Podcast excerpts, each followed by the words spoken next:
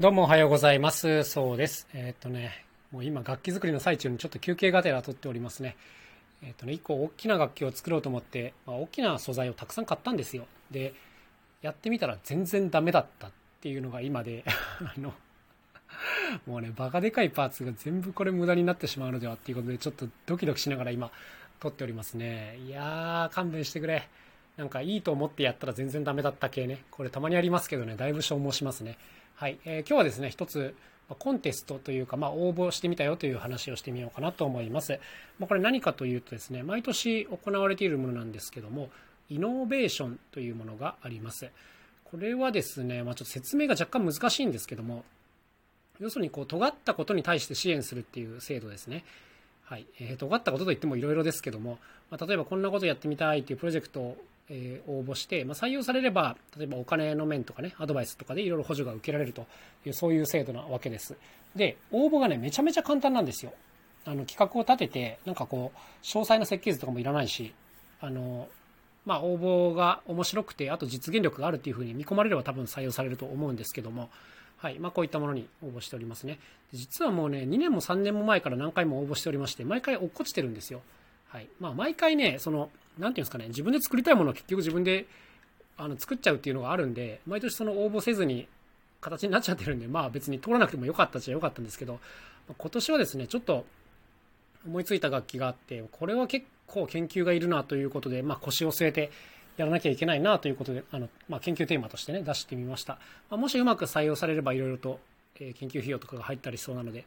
ありがたいですね。はいまあ、こういうのはね、なんて言うんですかね、ちょくちょく調べて応募してるんですよ。前もこちらのトークで言ったかもしれませんが、えー、登竜門というオーディションとかね、コンテスト専用のまとめサイトみたいなのもあったりして、まあ、探すことは結構簡単なんです。で、まあ、それに対してうまくはまるのがあれば応募したりするということでございますね。去年なんか、あとはリサイクルアート展とか、他にもいくつか応募したような気がします。えー、一つも通っておりません。あのもう本当ね、恥ずかしい話なんですけどね、昔からこういうコンテストの受賞とか全くできないんですよね。あの本当に多分相手の求めてるものに応えられてないっていうかね、あのそういう風だと思うんですけど、結局なんか自分のエゴが強すぎるんですよね、どうも。あの相手がこうどういうものを面白がるかよりね、結局自分にとって何が面白いのかっていうのを毎回多分優先しちゃってるんだろうなという感じでございます。まあ、かといってね、相手が欲しがるものなんか作れないんですけども、まあ、こういうのがあってね、昔から本当にこういう何て言うかね、受賞、受賞とはちょっと違うんですけども、こういうのとは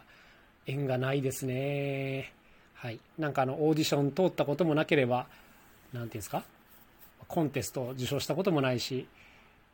まあ、これ以上喋ってるとちょっと悲しい話になってきちゃうので、ちょっとやめときましょう。はい。このイノベーションね、誰でも簡単に応募できますよ。まずこの、異能ってこう異なるに能力の脳で異能って言うんですけど、まあ、これで調べるとホームページが出てきます。で、もう簡単なプロフィール入れて、あとはこう企画概要企画というかね、うんまあ、どんなことをやりたいかっていうのを書いて出すんですがもう本当にテキストだけでの提出も可能ですし、まあ、他にも追加資料があれば、え設計図だったり動画だったりを追加して出すことができます、まあ、今回僕楽器に関する研究の何ていうんですかね提出だったので、まあ、すでにここまではできててここから先を研究したいみたいなプレゼン動画みたいなのを一つ作って応募しております。まあ、僕もね、いろんなのに応募しましたけど、あの、中でもかなり簡単な方で、かつ通れば結構リターンが大きい、